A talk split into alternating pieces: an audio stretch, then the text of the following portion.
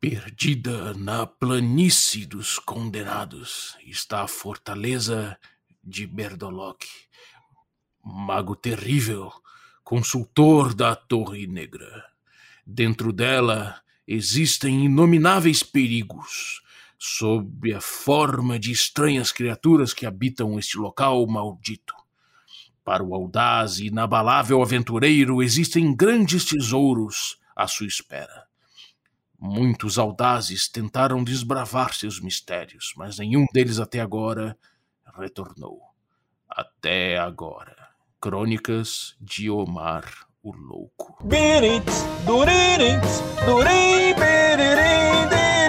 Oi, quer café? Café com quê? Café com dungeon. Bom dia, amigos do Regra da Casa.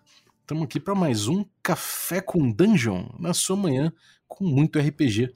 Meu nome é Rafael Balbi e hoje eu estou bebendo meu delicioso café da Ovelha Negra num, num globo de cristal que eu achei dentro da fortaleza de Berlock, um tesouro que quase ninguém volta com nada assim. Eu voltei com esse essa orbe aqui que eu não sei quanto vale, mas está delicioso beber café aqui. Eu tô bebendo esse café enquanto dou uma olhada aqui num. Eu dou uma paquerada num box de livros nórdicos que eu tô vendo em promoção aqui no Promobit, que é o meu parceiro, né? Você você pode entrar no Promobit, fazer seu perfil e você vai ver várias promoções como essa aqui, um box de livros nórdicos que tem os melhores contos e lendas, né? E tá, cara, de 59 por 29,83. Isso aqui foi uma promoção que algum usuário com, go com gostos parecidos com os meus publicou aqui. E tá muito legal, cara. Você pode ver vários, várias promoções como essa e cadastrar as suas, trocar ideia. Então, entra aí, promobit.com.br. Né? E para terminar aqui antes do, do, do, jabá, do meu jabá próprio aqui, antes de começar o nosso programa, eu vou lembrar que você pode se tornar um assinante do Café com Dungeon a partir de cinco reais. Com cinco reais você já já ajuda o podcast, já participa do nosso grupo de Telegram, tem muita gente a fim de trocar ideia de RPG, é muito legal. Além disso, você também participa dos sorteios dos nossos parceiros e ainda recebe conteúdo extra. Então, picpay.me barra café com dungeon e torne-se um assinante. É isso aí, vamos falar de Fortaleza de Berdolock. Bem-vindo, Tony! Tony Garcia, que é 3D, modelador 3D, game designer, pô, faz miniatura, cara, uma, um cara cheio de predicados aí. Bem-vindo, Tony, bom dia. Muito obrigado, bom dia, tudo bom? Tranquilo? Você tá tomando café e eu tô tomando chá. Uh, apesar que eu gosto de um café expresso aqui que eu faço, o meu café é café tinta, né? É 13 para cima. então, só que eu tô tomando um chá agora para variar um pouco. Toma um café nanquim, né? É, café nanquim, pô, café tem que ser forte, né? Existem três, duas coisas criminosas, na minha opinião. Uma delas é café descafeinado e outra é cerveja sem álcool. Pelo amor de Deus, não faça isso não. Pô, cara, eu tô aqui no, no meu café Ovelha Negra, que é. que, que eu, eu mesmo moí, cara. Olha só, agora eu comprei um moedor de café, então tô, tô entrando nessa vibe aí, mano. V vamos falar do, do Fortaleza de Berdolock. Isso já tem um histórico, cara. Eu já tinha ouvido falar há um tempo atrás de Fortaleza de Berdolock, e agora, é, quando eu fui trocar uma ideia com o Tarcísio sobre RPG solo, e ele falou, e ele falou pra caramba do Fortaleza de Berdolock, falou um monte de coisa, eu fiquei muito curioso, cara. Eu falei, pô, preciso trocar uma ideia sobre esse, sobre, sobre esse jogo. Conta aí pra gente, cara, como é que nasceu o Fortaleza de Berdolock? Olha, rapaz, Fortaleza de Berdolock nasce em 1994. É, na época, eu, tinha, eu tenho um grande amigo meu, amigo meu até hoje, né? Ele, poxa, a gente estava muito na vibe dos jogos ingleses, né? Então era o Warhammer Fantasy, é, Fantasy Roleplay primeira edição, Fighting Fantasy, que aqui no Brasil nós tivemos os livros jogos que tem, tem, tem até hoje, atual, é, são republicados atualmente. Alguns outros jogos obscuros pra caramba, já a gente jogava Warhammer 40k, jogava um monte de coisa. E obviamente o lindo e maravilhoso Hero Quest, né, que a Hasbro inclusive relançou, pena que até agora não veio pro Brasil, acho que não vai vir, né? E a gente pensou, poxa, cara, vamos fazer um jogo nosso vamos fazer um. A gente jogava RPG pra caramba na época, eu sempre mestrei, né? Eu, pra jogar, eu jogava muito pouco. Eu jogava muito ADD, primeira edição, e algumas outras coisas, mas geralmente eu era muito ligado no ADD, né? E a gente tinha um mundo, a gente criou um monte de coisa, que hoje está sendo inclusive refletido no Berdolock. E a gente chegou, vamos fazer. Aí nós montamos um, uma, um sisteminha que seria que eu fui descobrir, de acordo com o Tarcísio e algumas outras pessoas, que foi o primeiro jogo solo do Brasil. Né? A gente fez um sisteminha de gerador de masmorra com os monstros. Até tem uma piada que se tornou depois um termo que eu uso em trabalho, né? Que é a famosa aranha gigante de Berdolock, que, por exemplo, naquela época, pô, eu não tinha experiência, minha experiência de game design era muito baixa, eu acho que era quase inexistente. E eu não ligava, a gente não tinha muita noção do que a gente chamava de balanceamento de jogo, né? Que é justamente o quê? Fazer um jogo equilibrado para você poder chegar no final. E eu fiz uma aranha que ninguém conseguia bater essa aranha. Tanto é que depois eu fiz, fazendo uma brincadeira, eu fiz um patch que eu fiz uma aranha mais fácil. Mas aí o termo, pô, quando eu comecei a projetar jogos depois, mais pra frente, né? Fala, pô, isso aqui tá uma aranha de Berdolock, cara, tem que mexer nesse balanceamento aqui. Aí ninguém entendia, aí eu explicava, o pessoal entendia, aí ficou, né? Ah, pô, isso tá uma aranha de Berdolock, não sei o que, papapá. Um parênteses, cara, a aranha de Berdolock, é, pô, pelo menos ela teve, ela teve aí um papel de, de se tornar lendária, né, cara? Tipo, encontrou esse bicho fudeu, né? É, ferrou, já era, é vala. Mas o curioso do Berdolock da primeira edição é que ele veio numa caixa de vídeo. Vídeo VHS, vídeo cassete, coisa que essa galera não sabe nem o que, que é. É verdade. E a gente achou, por que, que veio na caixa de vídeo? Porque era barata. A gente não tinha grana para fazer uma, uma, caixa de papel na gráfica. Então, pô, quanto é que é, por exemplo, vamos falar em termos de reais hoje, né? Para fazer a caixa na, na gráfica custaria 10, 10 reais e a caixa de vídeo sairia 2. Falei, pô, vamos comprar a caixa de vídeo. E a gente colocou umas miniaturas tosquerésimas que um amigo meu fazia na época. Só que a gente imprimiu em gráfico o conteúdo do livro e lançamos, né? A gente vendeu a caixinha, aquela coisa toda, e o Berdolock foi andando, né? A gente começou a lançar umas expansões e depois ficou. A gente deixou largado. Quando saiu a internet, a gente meio que largou. Pô, isso aí não virou objeto de culto, não, cara? Porque pegar uma, uma fitinha VHS, uma, uma caixinha de VHS hoje em dia como produto, porra, é tirar tiração de onda pra caralho. Geração de VHS, saudades. Olha, eu vou dizer uma, uma coisa que a gente tá planejando, mas a gente não sabe se vai conseguir. A gente tá querendo fazer uma versão do Berdalock de novo na caixa de, de VHS. Então, eu, um amigo meu parece que tem 200 caixas em casa. Caralho. E eu não sei, se isso for verdadeiro, nos aguardem que vai rolar uma edição de colecionador aí bem bacana. eu quero, hein? Pode botar meu nome aí na lista aí. Bota na lista aí, né? Mas aí o jogo ele nasceu aí, né? Mas o legal do jogo quando ele nasceu é que significou para mim uma coisa muito interessante, que foi, digamos assim, meu pontapé inicial como game designer, né? A gente tinha feito um wargame antes chamado Mare Nostrum, que era sobre batalhas navais do Mediterrâneo na época de Roma, que foi bem legal também. Mas o Berdolock ele ficou, ele acabou virando um cult. E eu fui descobrir isso praticamente há dois anos atrás, eu não sabia nada disso. O, os fãs começaram a manter o jogo, a gente tentou, lançou umas versões do ano 2000, mas acabamos não dando muito detalhe. E, eu, e aí o que aconteceu? Quando foi ano passado, é, eu conversando com o Tarcísio, ele falou comigo, pô, cara, relança o Berdolock, cara, relança o Berdolock. O pessoal gosta, o pessoal gosta, o pessoal baixa os arquivos que a gente fez aqui. Aí eu pensei, pensei, pensei, ah, vambora, vamos encarar essa. Só que aí, o que, que aconteceu? Aí você já tem uma carga de 20 anos de trabalho com games, né? E mais algumas outras coisas. Eu reformulei o jogo todo. Eu, hoje o jogo para você ter uma ideia, o Fortaleza original acho que tinha oito páginas, era uma coisa simples. Hoje é um livro de 84 páginas, com background, com gerador de masmorra, com criação de personagem, classes, um monte de coisa, né? E ele agora vai dar origem a um segundo livro, que é a expansão dele, né? Que a gente vai colocar mais outros, outros oráculos, mas o legal é que você agora joga tanto solo como com mestre. É possível jogar com os dois. Então o, o sistema ele teve uma evolução mediante uma série de coisas que a gente andou, que eu andei estudando, e é uma pegada totalmente old school.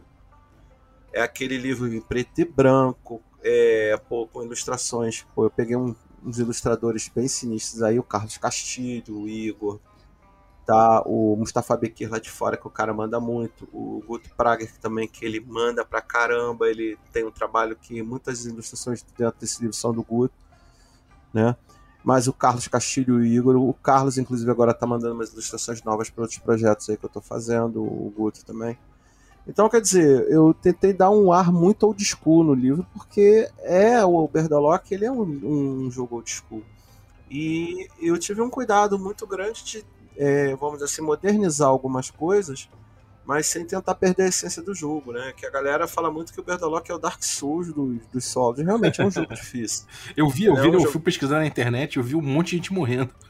É, pô, eu até, até fiz um- essa semana uma brincadeira que acho que tem mais de 10 mil aventureiros já morreram dentro da fortaleza de Berdalock. Ficou poucos saíram vivos. É assim que se cria, uma, que se cria um legado, né, cara? Pois é. E aí eu reformulei o mundo todo, criei uma série de coisas legais, né? Aí fiz uma conexão com um material steampunk meu que eu tenho. Que o que acontece? Eu dividi o mundo de Artruz e ficou bem curioso. O norte é totalmente steampunk, o sul é totalmente high fantasy. E tem uma linha que eu chamo de linha telúrica que quando atravessa a magia para de funcionar, entendeu? Então, o Sul é aquela magia, aquele jogo totalmente magia, mortos-vivos e o caramba. O Norte é aquele steampunk clássico. Claro, e lá pro Nortezão ainda tem uma magia também, que é uma área que eu chamo de Terras Malditas. Que aí é, faz parte do lore do jogo, né? O jogo, hoje, ele tá... Eu tô trabalhando com a expansão do lore agora para o próximo livro, né? Mas, basicamente, tem esses dois ambientes, né? Contempla eu falo todos os gostos possíveis. Pô, maneiro. Você, você falou que, pô, a grande influência aí principal foi o old school inglês, né? Essa parada do. Sim, do- o Green Dark, eu gosto muito. Exatamente. E, cara, o que que mudou, assim? O que que, que que você deixou pra trás, assim? Porque a primeira versão era bem mais focada, né? Oito páginas só, focadona ali naquela experiência de, de dungeon crawling ali, de, de, de exploração de, de, de dungeon e tal. O que que mudou? Como é que foi? O que que você... O que que você tirou e você falou, bom, isso aqui eu tô tirando, isso aqui eu vou partir daqui pra criar o próximo. O que foi que você deixou pra trás? O que você trouxe junto? Cara, o, o, o que aconteceu? Eu fiz uma reformulação. Basicamente, se você olhar o core do jogo, ele é parecido com o antigo. Só que o que, o que, eu fiz? Eu resolvi expandir algumas coisas que o jogo original não tinha. Os fãs, o próprio Tarcísio e o Lucas, Lucas Conegundi, fizeram um trabalho de fã que mantiveram o Lucas, inclusive fez um, um trabalho fã, de fã muito maneiro, que ele compilou tudo que tinha do jogo antigo num livro só. Eu li aquilo ali e falei, cara, é, porra, abriu minha cabeça. Eu já sei o que eu vou fazer. Então, basicamente, eu reconstruí o lore do jogo todo, do zero. E comecei a pegar coisas antigas que eram legais desses jogos, tá? Eu, por exemplo, eu tô falando contigo agora, eu tô olhando aqui pro meu Titã, original da, do Fighting Fantasy, né? E, pô, eu peguei essas coisas e peguei muitas, é, vamos dizer assim, muitas influências, né? é, com relação a esses jogos antigos ingleses, porque esses jogos têm uma coisa que me atrai muito, eles são muito ligados ao medievo e eles trabalham muito isso de uma maneira bem legal. Ou seja, eu, por exemplo, estou trazendo isso para o Berdolock. Eu estou tendo um cuidado. Por exemplo, hoje eu estava até conversando com um grande amigo meu, que a gente está num outro projeto de um jogo aí, né, o Jordan. É, ele falou, pô, cara, por que você bota os nomes em português? Bota em inglês. Não, cara, meus nomes em português porque eu tô localizando tudo e tô botando aquele português catição. Inclusive, eu tô tentando pegar nomes antigos, expressões antigas para colocar dentro do livro. Eu gosto muito disso, eu gosto de trazer essa visão medieval né, que esses, esses jogos ingleses tinham. Você sentia uma atmosfera da história deles ali. No caso, eu estou usando a minha influência do lado da família português, né? Que muita coisa eu estou pegando de Portugal medieval. Isso eu não escondo. Se você começar a olhar algumas coisas, você vai ver que tem alguns termos que são portu portugueses medievais, né? E algumas coisas do Brasil colonial também.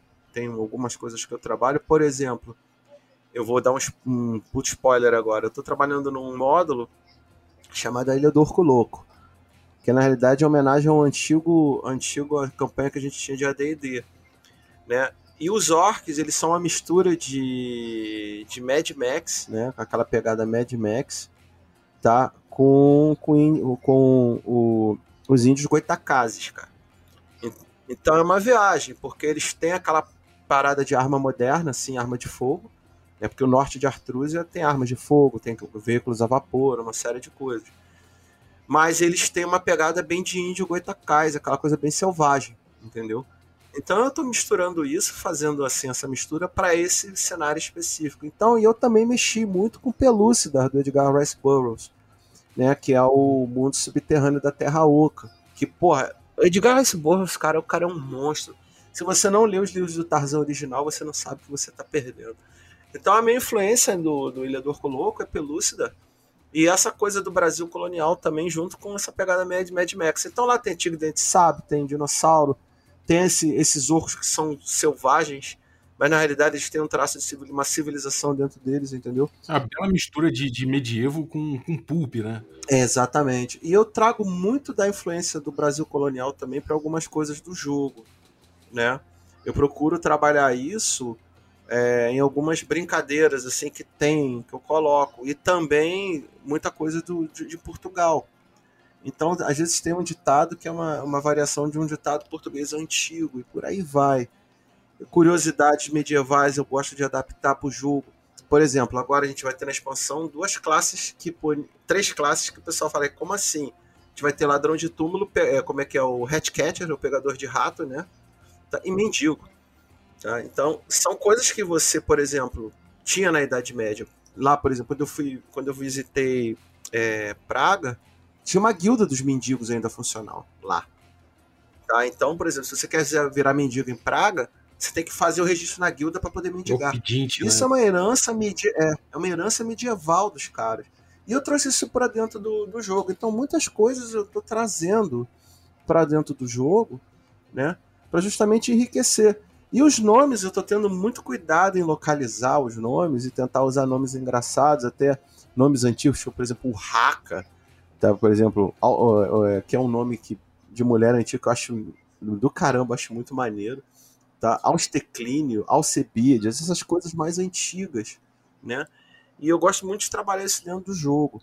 Por quê? A gente está no Brasil, né, cara? A gente não tá na, na, gringa. Então eu acho que a gente tem que dar uma valorizada no que a gente tem, na nossa língua, pô. A língua portuguesa é uma língua tão, tão linda, tão vasta, pô. Então a gente tem que aproveitar. E tem uma coisa muito legal que, que é um momento, né? A gente tá num momento em que no mundo inteiro a gente vê é, o, o, a OSR, né, o resgate do old school, ele chegando nesses jogos ingleses, né? A gente vê o Troika aparecendo com bastante. Troika, exatamente. Muito jogo exatamente. que traz essa tradição de novo, né? Que resgata essa parte do old school que tinha ficado até então um pouco esquecida ali pela, pelos retroclones do D&D, né? Então, pô, é muito feliz esse momento para você, né, cara? Ah, pra mim é porque eu tô me vendo de novo naquela época, né?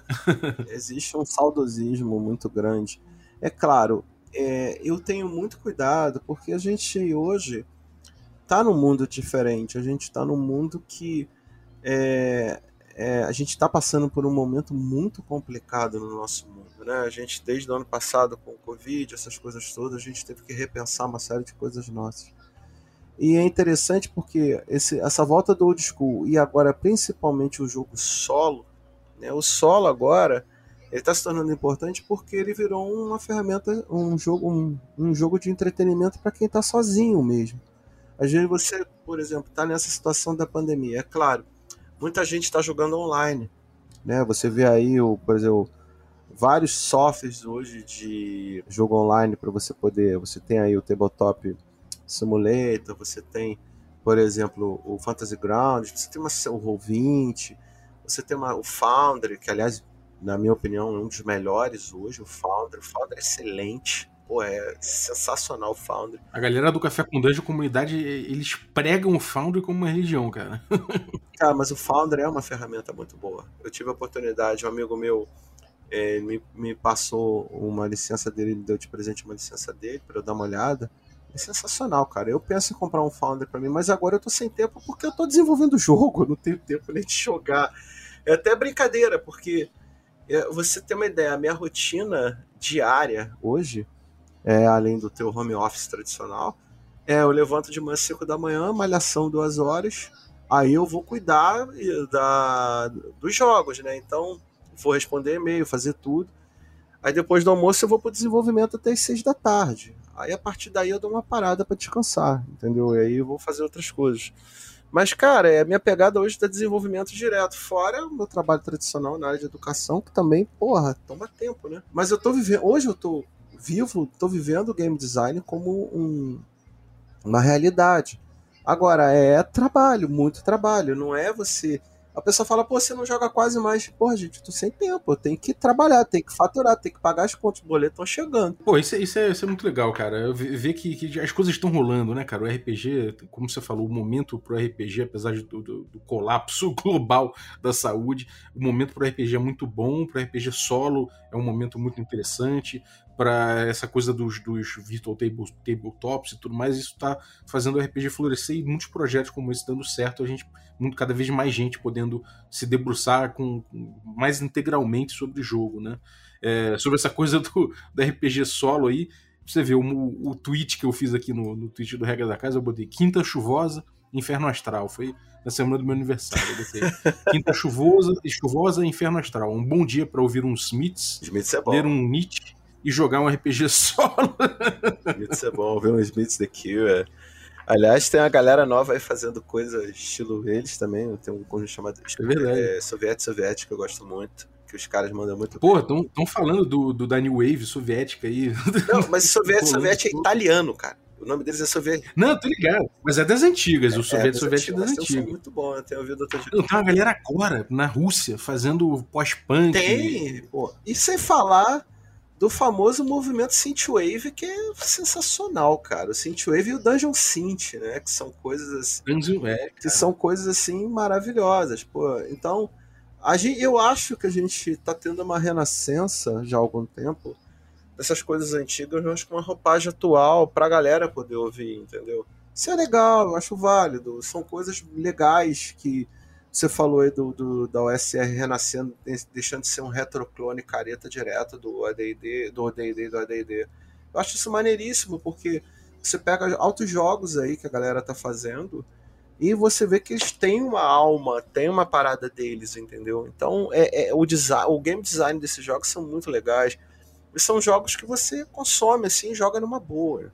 Eu acho que isso aí é muito importante, entendeu? É uma parada que pô, sei lá, como você falou, a gente tá num momento assim muito legal com relação a isso. Agora vamos cair dentro da fortaleza, cara. Vamos entrar nessa, nessa parada aí, vamos vamos, vamos arriscar. Vamos entrar de solo. Vamos arriscar a vida nessa parada aí.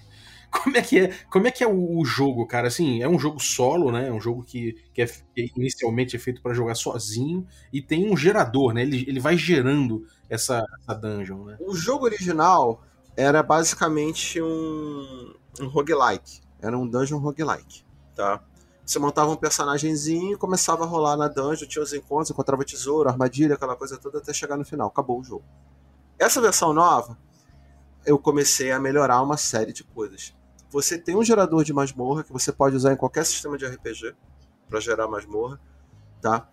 E o que que eu estou fazendo agora? No Fortaleza de Berdolock, esse o último, a versão nova, você tem um sistema para criar personagem, um sistema para um, um, início de sistema para entrar na cidade, para comprar coisa, para ter reação com o NPC. Até você é, você pode criar a tua própria dungeon usando o gerador de masmorra e dentro do livro tem a fortaleza de Berdolock expandida. Ou seja, tem uma aventura pronta dentro do livro que você pode jogar solo. Você pode pegar o livro para jogar solo uma dungeon qualquer que você quer criar, uma situação qualquer que você quer criar ou você pode jogar a aventura que está contida ali dentro, que é o Fortaleza de Berdolock. Entendeu? Que é muito mais expandido. Só que aí, o que acontece? O livro, você pegando esse livro específico, você consegue se divertir numa boa. Só que o foco do Fortaleza é masmorra, dungeon. Ele tem um gerador de dungeon. Por exemplo, ele não tem um gerador de ermos, não tem um gerador legal de cidade. Tem uma cidade de exemplo, que é a Rubra Água, que é a cidade que eu uso, basicamente é o meu hub de jogo hoje. Né? E tem a rubra água ali que você pode fazer algumas brincadeiras, algumas coisas, mas você hoje no Fortaleza ele tem o espírito do jogo clássico, só que muito mais expandido, entendeu? Então você pode montar, jogar uma fortaleza, ou jogar uma dungeon para explorar, brincar, fazer a coisa, e ou pode jogar o Fortaleza que está ali dentro. Eu recentemente lancei a primeira aventura para o Fortaleza, que foi o Prisão Infernal. Que se você, você tendo o livro do Fortaleza e tendo Prisão Infernal, você joga de boa. É uma fortaleza que pode, uma fortaleza, perdão, uma aventura que você pode jogar solo ou pode jogar com um grupo. E eu tô lançando dentro, depois eu passo aí, aí eu vou fazer um jabá, eu tô lançando lá na comunidade do Crônicas de Artruse, é, quinzenalmente agora, é, Delves, pequenas dungeons para o pessoal jogar usando Fortaleza, tá? E existe no site, lá no artruzia.com.br, o Fast Play, que é uma versão Redux do Fortaleza de Berdolock, que tem uma aventurazinha pronta dentro dele, que são os esgotos de Rubra Água. Tá? Vem dois personagens prontos, vem a, a Carolina Ferrobrasa, tá? que inclusive ela é uma, é uma heroína que estou usando em várias coisas, eu me amarro nela. E tem um, um orc lá, eu esqueci o nome dele, gente, que você pode jogar com um ou com outro. É, por exemplo, no, no Fast Play não tem magia, você não pode jogar com um invocador, Magic User. Já no Fortaleza você já pode criar teu invocador, teu Magic User, entendeu? Então dá para o Fortaleza ele realmente ele é muita essência do primeiro, só que muito mais expandido, muito mais rico. Pô, a tabela de tesouros tem quatro tabelas de tesouro, tem tabela de artefato, tem tabela de item, aqueles artefatos amaldiçoados que originalmente eu tinha feito com uma plebe. Aliás, plebe é o quê? o nosso informativo semanal, que a gente coloca novidades para todos os nossos jogos. Né? Tem sempre alguma coisa de Berdolock. Por exemplo, essa semana, se era plebe, eu fiz a regra introduzir gigantes no jogo, não tinha. Então agora já tem gigantes, você pode jogar com gigantes dentro do. Você lutar contra gigantes dentro, dentro do jogo. Pô, cara, e, e como é que é? Você, você quando começa, você é um jogador lá, você pegou o Fortaleza de Berdolock, é, você, você tem algumas opções de personagem, então, né? É, na realidade, no Fortaleza você pode montar. Você pode montar um guerreiro, um mago, um ladino, se não me engano, acho que o clérigo também. Tá? O, as classes básicas, né? Você começa a aventura rolando os oráculos. Como assim rolando os oráculos? Você vai pegar, por exemplo, quando você joga um Fortaleza. Ah, você tá na. Você come, rola, rola, você vai rolar 2D6 e vai consultar que, que sala é aquela e a partir dali você sorteia. Como é que o jogo funciona? É o sorteio, exploração da sala para ver se vai ter algum evento dentro dessa sala, se pode ser um encontro, uma armadilha, um tesouro, um, outra coisa qualquer. Resolução do evento, próxima sala. Tá? Essa é a essência do Fortaleza. Isso foi trazido para a versão nova também, só que muito mais rico. Tá? Para você ter uma ideia, a gente tem um bestiário muito maior hoje em dia de monstros.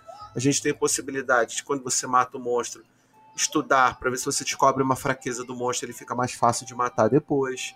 Você tem vários eventos diferentes que você não tinha no original. O jogo funciona da seguinte maneira: você a grosso modo falando, bem simples. Você vai, você pode criar sua linha narrativa, sua história, seu personagem, fazer o background dele. Você vai rolar o dado, vai sortear a sala. Dentro dessa sala você vai ver se tem um encontro, uma armadilha ou a possibilidade de algum um evento qualquer ali dentro. Resolvido, você vai fazendo. E você tem turnos de jogo por andares da fortaleza agora.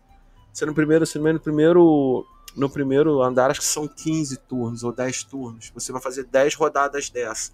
Você vencendo, aí no final eu coloquei uma coisa que não tinha no Fortaleza original, que é o inimigo final. É como se fosse um boss no final. Primeiro o, o boss daquela, daquele negócio, daquela área. Você passou aquela área, vai para a próxima área mesmos desafios. E no final da Fortaleza você enfrenta o Berdolox. Eu não vou dar spoiler porque tem uma surpresa no final. Então, se não me engano, são seis níveis. E cada nível desse tem essas as jogadas que você faz. Pô, tem um, tem um fio todo todo diabo nessa história de, de, de ir, ir descendo até o boss, né, cara? É, na realidade tem uma influência aí, vamos lá, que aí eu vou falar. Pago o pau pela Blizzard, eu adoro a Blizzard. Ultimamente não, a Blizzard ultimamente tem me decepcionado, mas a época de ouro da Blizzard, tá? A gente teve Diablo, a gente teve Blackthorn, a gente teve Warcraft, a gente teve Starcraft. O, o, World of Warcraft eu joguei o Warcraft por quase 10 anos, tá? E a Blizzard é uma aula de game design, cara. Principalmente se você quer fazer dungeon, é uma aula de game design. Os caras sabem fazer dungeon, os caras sabem fazer raid. É, então, os caras, eles têm umas sacadas, assim, muito maneiras. Uns tempos pra cá eu ando meio puto com eles, mas tudo bem, isso não é o caso. Mas quando eu joguei, eu joguei, eu peguei a Blizzard no Lich King, comecei a jogar a partida do Lich King, e os caras eram bons, os chefes têm alma, os chefes têm uma... Os caras que faziam a interpretação dos chefes eram fodarásticos, os caras tinham uma, uma presença, assim, tem chefes que você olha assim, cara, você não esquece deles, isso me influenciou pra cacete. E eu trouxe isso muito pro, pro, pro Fortaleza. Tanto é que se você olhar no bestiário, você vai ver o monstro normal, o monstro elite e o monstro ancião. Tá? Isso já é uma pegada de videogame, que eu também desenvolvo videogames, eu também desenvolvo jogos eletrônicos. Isso é uma dica que um amigo falou: pô, por que você não bota isso para tornar o jogo mais difícil? Eu falei: pô, gostei da ideia, vou usar isso. E tem uma sacação que vai sair no próximo, na expansão, que é o Tomo Branco, que é o seguinte: se você derrota um inimigo e não mata ele, ele vai embora e aparece depois muito mais forte. É como tipo, eu vou treinar, treinar para pegar você de novo, entendeu? Então essa é uma pegada que eu fiz também, tô trazendo pro jogo que eu vi em outro videogame. Então tem uma influência de Diablo, tem uma influência de um monte de coisa aí. Tá? Por quê? Para falar uma linguagem moderna, você tem todo um perfil de old school aí, putz, sabe? Mas tem uma pegada de jogo moderno também, que a galera vai reconhecer isso. E olha, tem muita, muita referência a game nos meus jogos. Tem muito, easter, tem muito easter egg aí, cara. Tem muito easter egg. Entendeu? Se você olhar, pô, isso aqui é um easter egg. Eu não vou dar dica, não vou falar. Fortaleza tem uns 4 ou 5 easter eggs dentro dele esse livro. Você tem então, você, você, você, relatou aí uma, uma experiência de geração, né? Você vai gerar dungeon, você vai gerar tesouro, Sim, você vai gerar exatamente. monstros, você vai gerar um monte de coisa, você vai gerando esse desafio que você vai enfrentar. Mas aí isso é, um, é uma parte, né? Você tem outra parte que é o sistema em si. Ataque, dano, é, como, é que, como é que é a ficha, como é que funciona. Cara, é a coisa muito sim, a coisa mais simples do mundo, porque é, eu pensei muito no jogador que está começando e no jogador que às vezes não quer, não quer ter muita burocracia para jogar. O jogo original tinha três coisas: poder de ataque, poder de defesa e pontos de vida. Tá? Poder de ataque é a arma que você está usando, poder de defesa é a armadura que você está usando e pontos de vida. Autoexplicativo. O poder de ataque, por exemplo, uma espada normal te dá 2d6 de ataque.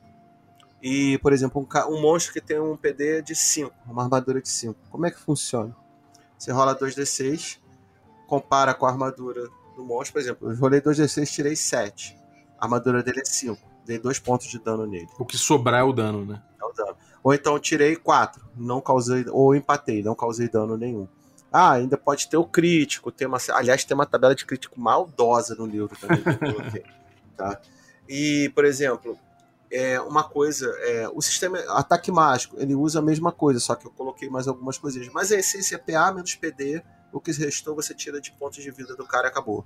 Você resolve um combate rápido e fica divertido, não fica ruim. Aí também tem muito do cara que está jogando e do mestre de jogo. Por exemplo, quando eu mestro, eu não falo para você assim, pô, o, o zumbi te atacou. Ah, pô, ele te deu um dano maneiro. Aí você vai lá, anota o dano que você rolou, ele fez, a, fez o rola, fiz o rolamento dele, tirei os danos do personagem. Quando o cara ataca o monstro, eu não falo quantos pontos vitais ele tirou. Eu falo, cara, você deu um golpe nele, ele tá bem ferido, ele tá bem revoltado, vai te atacar de novo. Você caminha Porque... um caminho mais no HUD, né? De não ter, de não ter muito, muito uma referência que não seja. Cara, eu vou fazer uma crítica aí que acho que o pessoal vai, não vai gostar, mas, por exemplo, eu vejo certos DM jogando a DD Cara, rola dado, você precisa tirar 14. Ah, tirou. Rola o D8 aí, não sei o que. Tirou 8 pontos de dano. Porra, cara, isso é broxante. Você deu 5 de dano na criatura, né? Não, não, não, cara. Eu acho que é legal você criar uma linha narrativa e, assim, falar, sabe? E dar um pouco de mistério, que aí a galera se anima. Pô, já vi gente, porra, pular na mesa. Caraca, matei um zumbi, não sei o que. Isso é maneiro. É o flow do jogo, né? Você entrar no jogo. Mas a essência do jogo é essa, é claro. Aí você tem também o mecanismo de sim e não para você fazer algumas perguntas para o NPC e eu tenho penalizadores. E aí eu já modifiquei, eu já comecei a fazer algumas coisas de game design. Por exemplo, ah, uma tarefa muito difícil, você tem um penalizador do teu sim e não, se o cara vai dizer sim não ou talvez, entendeu? Então eu começo dependendo da situação, tem algumas coisas que eu aponto, né, que você vai trabalhar isso. Agora hoje, por exemplo, na caminhada indo para academia, eu tive uma ideia para uma mecânica que eu vou colocar no outro livro que é para situações que algumas pessoas já andaram me falando. Eu falei, ah, beleza, já sei como é que eu vou resolver isso, tá? Então, quer dizer, a essência do jogo é muito simples, ele é, um, ele simples sem ser simplório, porque você começa a colocar uma série de coisas dentro dele. Por exemplo, o personagem agora, é, na próxima expansão, vai ter origem. Você vai poder dizer se você é rico, se é próprio, se, e isso vai te dar um bonificador. Isso vai te você, se você é filho de mago, se você é filho de, por exemplo, de artífices, essas coisas vão te dar bonificadores na criação do personagem. Vai ter idade, vai ter, por exemplo, mão direita, mão esquerda. Isso uma expansão agora que eu estou fazendo. É, vai ampliar mais o jogo. Essa expansão eu mantive um pouco da essência do original. Claro, tem muita coisa nova se você comparar o original. Mas eu falo brincando, esse aí é o Player's Handbook, o próximo é o Dungeon Master Guide, entendeu? E vai ter muita coisa que vai tornar o jogo muito mais rico. Mas a essência do sistema não muda, gente. PA menos PD, o que sobrou é o dano. Acabou. Maneiro. E como é que é, como é, que é a evolução do, dos personagens? Ah, existe sistema de experiência. E eu tenho duas coisas que eu coloquei que eu não tinha originalmente no jogo. Um é o ponto de mito e o ponto de fama, né? Ponto de mito é o seguinte: é você pegar os conhecimentos do mundo de Artrusia, você conhecer as coisas de Artrusia os fatos, essas coisas. Quando, obviamente, você ganha experiência para subir de nível. Você tem um sistema. Depois eu vou falar uma coisa muito curiosa sobre o sistema de experiência, tá? É o seguinte: você vai ganhando experiência, mas você vai ganhando conhecimento também. Na medida que você explora uma dungeon ou explora um local, você vai ganhando pontos de mito. Você sabe, pô, isso aqui eu vi em algum lugar. E isso vai te permitir acessar determinadas coisas no jogo que um cara que tem menos pontos de mito que você não consegue. Uhum. Entendeu? Pô, é tipo assim, você ficou com uma vivência de mito. E outra coisa é o ponto de fama. Pô, cara, eu fui na Fortaleza de Bernock e voltei. Pô, o cara é foda. esse cara é famoso. Esse cara aí é o cara. O renome, né? renome. Isso aí, tipo, por exemplo, permite você, chegando numa cidade sendo muito famoso, ah, comer e beber de graça, é contratar seguidores, mas também tem um contra. Pô, se você ficar muito famoso, alguém vai querer te desafiar, tá? É, quando você fica extremamente famoso, uma guilda de assassinos vai querer te matar antes do começo da aventura. E uma coisa que eu fico assim, como, que o pessoal fala, e o pessoal fica triste, seu personagem morreu, ele morreu. não tem ressuscitar. Ah, eu vou no clérigo. Não, não vai, você morreu, começa do zero. E outra coisa, parafraseando Tim Kask, tá? O, qual é o cap level do Berdolock hoje? No Fortaleza é 5, mas o cap level do jogo hoje é 10. Uhum. Tá? Chegou no nível 10, seu personagem se aposenta. Aposenta, né? é, você não. Ah, ele vai virar um nó, um ganhou muito dinheiro, vai virar um nobre. Você pode até usar ele como um NPC. Você começa um novo personagem. Ah, mas que coisa chata, coisa. Não, não é, cara. Isso é uma essência do old school. Isso é uma coisa que eu tento reproduzir mais fiel, assim, em termos de. de pô, o cara chegou a um ponto que tá tão. Assim, cara, tá tão over que, pô, ah, não vou fazer mais nada, vou me aposentar, vou viver do meu, da minha glória e do meu ouro. Sim. Entendeu? É, o, então é isso. O Tim Kask é o primeiro funcionário da, da TSR, pra quem não. Olha, ele tá com. Tem uns vídeos dele no YouTube imperdíveis. mesmo. Pô, cara, ele é, é, é, é, tá velhinho, né? Como a gente fala, pô, temos que ouvir ele antes que ele se vá lá para encontrar o tio Gary, que aliás hoje, no dia, dia que a gente tá fazendo isso, né? Foi o, a morte do Gary Gygax, né? O Gary Gygax. Aniversário da morte, aniversário né? da morte dele. Então, pô, o cara já tá, como a gente fala, tá lá nos Campos Elíseos, né? No Manual of the Planet. é verdade. Então, enquanto, enquanto o Tim Cash não, ainda tá aqui, cara, aproveitar o máximo dessa experiência dele. Ele fala coisas muito legais e muito interessantes, entendeu? Até para você que tá desenvolvendo jogo, porra, tem umas pegadas legais ali que vale a pena ouvir, cara. Tem que ouvir essa galera das antigas, que eles têm muita coisa boa para falar. E, e, cara, é... então, pô, e como é que você falou da, da, evolução e tudo mais? Agora eu queria saber um pouco do aspecto de magia, deuses, como é que funciona esse, esse tipo de coisa? Magia minha é a mais, a mais simples possível. Você não precisa de elementos mágicos. É, quer dizer, eu, eu, tenho um artigo que eu escrevi sobre a magia. Tá lá no, no Crônica de Artrusa. A magia é o seguinte não tem ponto de mana, não tem. É uma coisa que, que você aprende e usa. Só que, por exemplo, como a, a, o, o, mecanismo da. Aí vamos lá, vou, vou, viajar na maionese agora. O mecanismo da magia, existem quatro escolas de magia dentro de Artrose. A magia arcana, a magia divina, que é dos. A arcana é dos magos. É a, a divina que é dos clérigos. A da natureza, que é dos druidas, e a necromântica. Tá? Cada magia dessa ela é especializada é, em determinados aspectos, porque o, a magia, ela na realidade é o seguinte: é a vontade do indivíduo, através de estudos e uma série de preparações, para realizar um ato mágico, entendeu? Então, por exemplo, no, meu, no jogo, o mago, dependendo do nível dele, só faz uma magia por dia. Tá? Fez aquela magia acabou. Quando é uma aventura, quando é aventura, quando é uma aventura solo, ele pode fazer tantas magias pela aventura. Depois ele não pode fazer mais. Entendeu? E a magia é o seguinte: você aprende a magia, evoca a magia naquele dia, depois só no dia seguinte. Ou quantas vezes na aventura, como eu falei. Não, como eu falei, tem itens mágicos. Aliás, tem uns itens amaldiçoados que são engraçadíssimos, tá? O pessoal, esse tá no, no Fortaleza. Que em vez de ajudar, prejudica mais do que ajuda. Tipo pata do macaco e por aí vai. Mas, e, mas o que acontece? Nessa, no, no livro do Berdolock, eu só basicamente apresento a escola arcana e a escola divina. O, a necromântica e a da natureza, que é dos druidas, vão vir no próximo livro. Entendeu? Porque, inclusive, a necro... eu, eu tenho uma quinta escola, que é a escola da Rosa Negra, que é do Berdolock, que essa ninguém aprende. Isso aí é dos NPCs. Isso aí é de NPC. é do NPC, que é justamente a. E a magia é um sistema muito simples. É, não tem. Eu, você, dependendo. É, por exemplo, algumas magias elas fazem, causam efeito. Eu não coloquei save in true nas magias. Tá? Não existe save in true. É, é magia, magia. Pegou, pegou. Tá, claro que, por exemplo, um mago ele tem uma resistência à magia, a danos de algumas magias. Tá? Mas no, no final das contas ele também é suscetível a, a, a tomar um ataque mágico. Tá certo? Então, é, as escolas elas se comportam. E os deuses de Artrúsia, eu tenho um panteão orco todo montado, lindo, maravilhoso, incrível, fantástico, extraordinário. Eu sou, eu sou, eu sou fã de orco, não tem jeito. Tá todo montado. Eu tenho o panteão dos, do, dos Alfir, que são os elfos montados, tenho o panteão dos Givalim montado e dos humanos montado. Que, por exemplo, o, existem duas grandes escolas de magia em Artrúsia, em, no, no, nos Reinos Livres, que é o sul de Artrúsia, né? Que é a escola do chumbo transformado, isso aí é, uma, é, um, é, é um easter egg. E a escola da grande cabeça voadora, isso é outro easter egg. Tá? Eu vou logo avisando. Isso aí, cabeça voadora é por causa. Se alguém pensar, vai, fazer, vai saber qual é a referência. Tá? Isso é uma brincadeira interna nossa. E elas são escolas de magia arcana. Tá? Elas não são nem. Algumas têm, por exemplo, o chumbo transformado ela tem alguma coisa de divina porque eles fazem curas. Tá? Mas no fundo, no fundo, as duas são arcanas. Ah, como eu falei, a do chumbo transformado era é um pouco de, de. tem um pouco de clérigo ali no meio também. Entendeu? Então, basicamente, a magia é muito simples. E tem itens mágicos também. Eles têm. É, são basicamente anéis, colares, berloques, essas coisas, tá?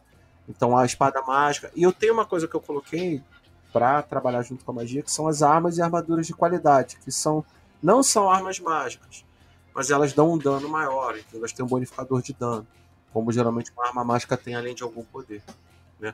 Também tem itens mágicos que eu criei a partir de, de coisas de jogadores meus. Tem uma tem um referência a um jogador meu que só, meu Deus do céu, nossa, fez um troço num jogo que acabou virando épico e virou um item mágico. Mas tem muito dessas coisas aí dentro do jogo também. Porra, foda.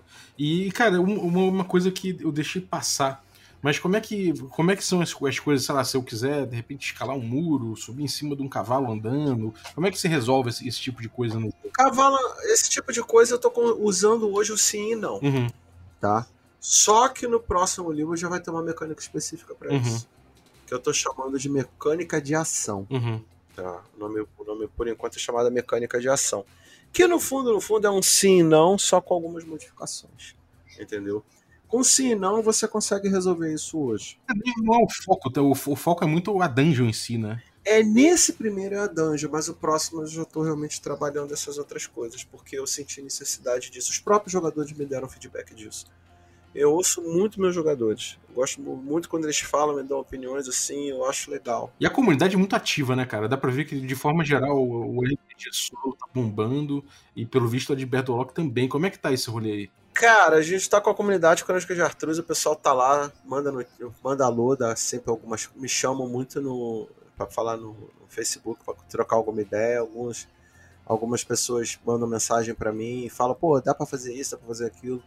Quer dizer, eu tô começando a ter um feedback. E agora é o seguinte, como o livro saiu, né? Saiu agora. Inclusive essa semana nós tivemos a primeira grande leva de entregas. Né? Aliás, é uma coisa curiosa que eu vou falar a respeito de Fortaleza daqui a pouquinho que na realidade Fortaleza é um MVP, eu vou explicar isso já já. Então os livros estão chegando na casa das pessoas agora e as pessoas estão começando a brincar.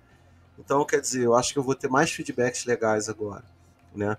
Essa semana, por exemplo, eu despachei 40, praticamente 40 livros, né? Já estão começando a chegar na casa das pessoas e segunda-feira vai a leva final da pré-venda que teve. Se eu não me engano, são mais 10. E fora os PDFs que foram, o pessoal que só comprou PDF. Né? O, esse, esse livro ele é um MVP. No, na linguagem startupeira, MVP é mínimo produto viável, minimal, minimal viable product. Que é o seguinte: é um produto que a gente faz para ver se a nossa, é, a nossa ideia tá legal. É uma prova de conceito. Né? Eu falei, pô, eu vou fazer MVP para ver se eu posso ir em frente. E realmente eu fiquei muito feliz com o resultado. Ele, digamos assim, passou meu resultado. Eu vendi é, muito mais do que eu esperava vender, entendeu? Tanto com, junto com o PDF com os livros físicos. Tanto é que a gente até botou uma lojinha simples agora no site para o pessoal poder comprar depois. Mas eu fiz todo um trabalho, fiz um canvas, montei modelo de negócio, fiz estudo de público, fiz o dever de casa que eu faço com, esses, com as startups que eu ajudo, eu fiz para mim, entendeu? Tudo aquilo que eu aprendi dentro do, desse meio, eu fiz dentro do Fortaleza. E o Fortaleza foi o MVP, que inclusive foi MVP, eu testei gráfica, testei distribuição, estou testando agora o correio, tudo assim pensado, sabe? Não foi uma coisa, ah, vou fazer e vou lançar. Não, isso é um erro que eu já cometi muito sério, eu não cometo mais. Então eu eu estudei e agora já, já fiz um outro, estou fazendo um segundo MVP, que são os módulos impressos, já tem encomenda dos módulos impressos, que eu lancei os PDFs gratuitos, mas o pessoal quer o livro físico, já gerei, já tenho venda, já tenho reserva de venda, olha que doideira. Eu recebi os livros, pra você ter uma ideia, eu recebi os livros, foram ontem, os livros já estão com, com cinco reservas de venda de uma coisa que ainda não estava nem anunciada direito. Mas isso foi todo um trabalho de planejado, cara. Eu sentei assim e falei, não, cara, vamos fazer como a gente deve fazer, vamos fazer a lição de casa. Vamos seguir como os caras fazem. E deu certo, não tenho o que errar. Agora, que eu falo, é um trabalho que realmente te, é, é, você tem que se dedicar. É, são coisas, por exemplo, hoje teve um problema de correio. Só que eu consegui resolver já. Então aí foi. São coisas que a gente vai estar, tá, digamos assim, fazendo agora mediante tudo que foi planejado, foi estudado e colocado aí. Sacou? Então, é, é, um, é um processo, cara, é um processo. Maneiro, cara. E quem quiser, quem quer pegar o Fortaleza de Bedrock, como é que faz hoje em dia? www.artrusia.com.br Lá você tem o Fast Play, se você quiser baixar de graça. Lá tem a Prisão Infernal, se você quiser baixar de graça. Lá tem as 25 plebes, que você pode baixar de graça.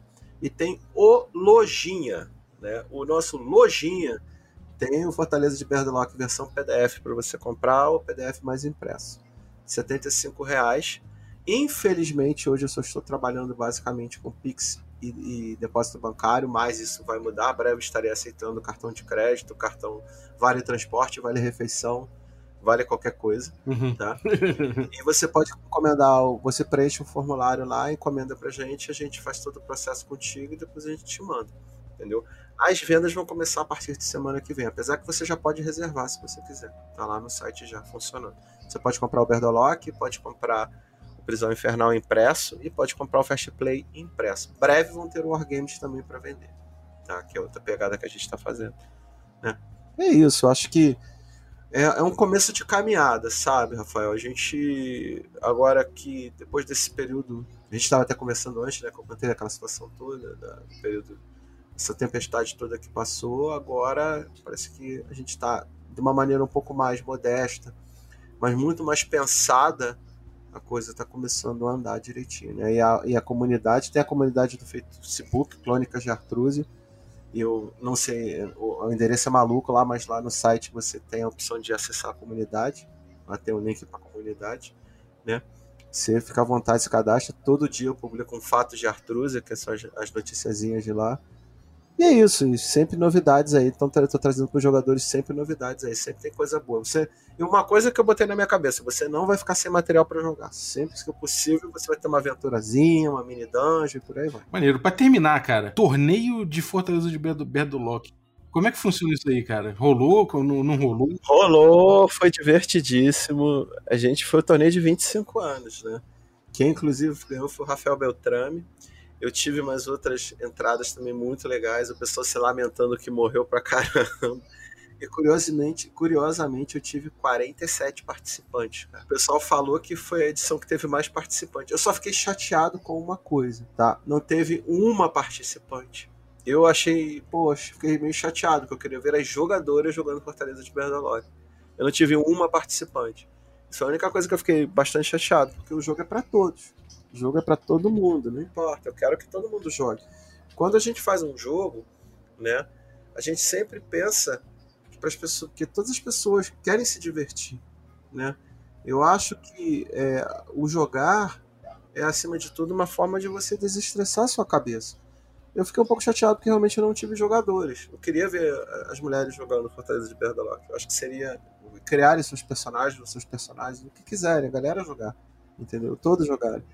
Mas é, aquela coisa, é um produto que ainda era muito de nicho, né? O Fortaleza ele sempre foi um produto de nicho. E eu agora espero que fique mais popular. É, ele, ele alcançando um público maior, natural que, que aumente também é, todo tipo de pessoa jogando, né? Não somente a, a galera mais dominante, assim, né? nas comunidades mais, mais de nicho, né? Acho que é normal que, que, que amplie, cara. E é isso, né? Acho que você chamou Castilho, chamou uma galera fazendo ilustrações e tudo mais, que provavelmente vai, vai chamar é, outro público que não esse, o, público tradicional, assim, porque são imagens mais inclusivas, né? Exatamente. Eu tenho uma preocupação muito grande com isso, tá? Muito grande com isso. Eu, eu, eu vejo que gente, os jogos são para todos, todas as pessoas. Eu acho que você hoje poder levar alegria para qualquer pessoa, para mim é a coisa mais legal. A coisa que eu mais gosto de ouvir é falar, pô, cara, eu me diverti pra caramba com o teu jogo. Rapaz, como isso me faz bem. Isso me faz um bem enorme, olha. É aquele negócio, ah, você ganha a tua grana, mas às vezes tem muita gente que ganha grana e não tem nada de, de não tem uma recompensa que te dê a felicidade, entendeu? E quando uma pessoa fala, poxa, me amarrei naquele teu personagem é tão engraçado, ou então outra pessoa fala para mim, caramba, cara, aquela tua aventura é muito, foi muito legal, pô, morri 200 vezes, mas continuo jogando, mas é divertido. Ou então, pô, aquele negócio que você escreveu foi bacana. Cara, isso me dá uma, sabe, uma energia, uma força muito grande, cara. Muito grande. Então, eu acho que é, você, como game designer, você tem essa responsabilidade de levar um pouco de alegria às pessoas, entendeu? Nem que seja aquela raiva do que você tem de determinados jogos, o cara fica tão puto, tão puto, mas ele acha divertido, ah, eu vou tentar de novo, eu quero superar esse é, desafio. O Dark Souls, né? o Dark Souls da vida. Mas eu acho que isso é legal, cara. Eu acho que se você puder levar alegria para as pessoas, ainda mais nesse momento tão complicado que a gente está vivendo, cara, vale mais que um milhão de reais, dois milhões, três milhões de reais, cara. Isso pra gente faz muito bem pra gente. É muito bom isso. Então, maneiro, cara. Conte com um café, com um espaço aí, sempre para trazer seu, seu, seu material, suas criações. É, parabéns pelo Fortaleza, realmente é um, é um cult aí, a galera, pelo visto, quando, quando, eu, quando eu fiquei sabendo do Fortaleza, todo mundo falou com, da mesma forma, com essa com, esse, esse, esse, ar de cult, né? Que bom que, que tá voltando aí, que você fez aí a edição nova, um, tipo, um Asteroids, né, cara? Tipo, é, isso aí. Bombada. Isso aí. Maravilha, cara. Obrigado.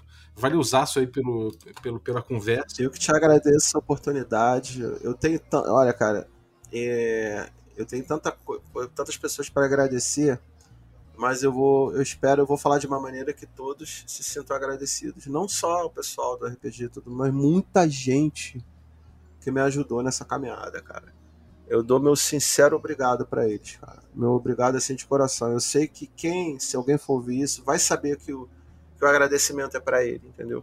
Eu tenho um agradecimento muito grande. Isso aí eu não posso dizer. Esse eu não posso falar de não, que é o Tarcísio. Agradeço de coração muito ele o que ele fez pelo Perdoloc, é o Lucas também. Mas eu quero agradecer um monte de outras pessoas. A lista é enorme, eu não vou falar, mas eu vou falar de uma maneira que elas vão saber que elas estão sendo agradecidas. Meu muito obrigado a vocês todos que ajudaram no início daquela caminhada. Eles sabem quem são. Então, obrigado mesmo, obrigado a você por essa oportunidade, agradeço, né? E vamos em frente, né? Acho que agora tem muita coisa para falar de Artrusa, tem muita história para contar. Acho que contar histórias é uma coisa muito legal. Maneiro, cara. Então, pô, obrigado, obrigado, obrigado pelo conteúdo, obrigado por você que ficou ouvindo a gente até agora. Valeuzaço pela tua audiência e obrigado para você que é assinante do Café com Dungeon, né? E a galera que torna possível essa aventura, os nossos assinantes Café Expresso. E eu vou agradecer aí o Gabriel Iazi, muito obrigado, cara, pelo teu apoio. Eu vou agradecer também aos nossos assinantes Café com Creme, e em específico aqui vou agradecer o Elber Del Ben Martins, muito obrigado, cara, pelo teu apoio. E vou agradecer também aqui aos nossos assinantes Café Gourmet.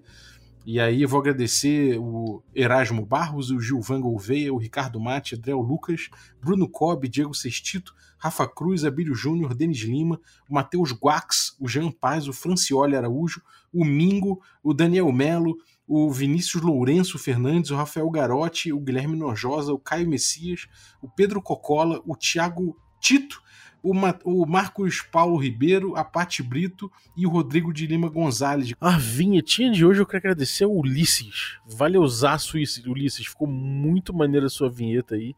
É, você que está ouvindo aí, quer participar também do Café com Dungeon mandando sua vinheta, manda aí o áudio pra gente via WhatsApp no número que eu botei ali na descrição do episódio e ceda pra gente os direitos de uso da sua voz aí, pelo menos no contexto da abertura do nosso podcast. A gente vai ficar extremamente grato e vai agradecer no final, obviamente. Muitíssimo obrigado pelo apoio de vocês, um abraço e até a próxima.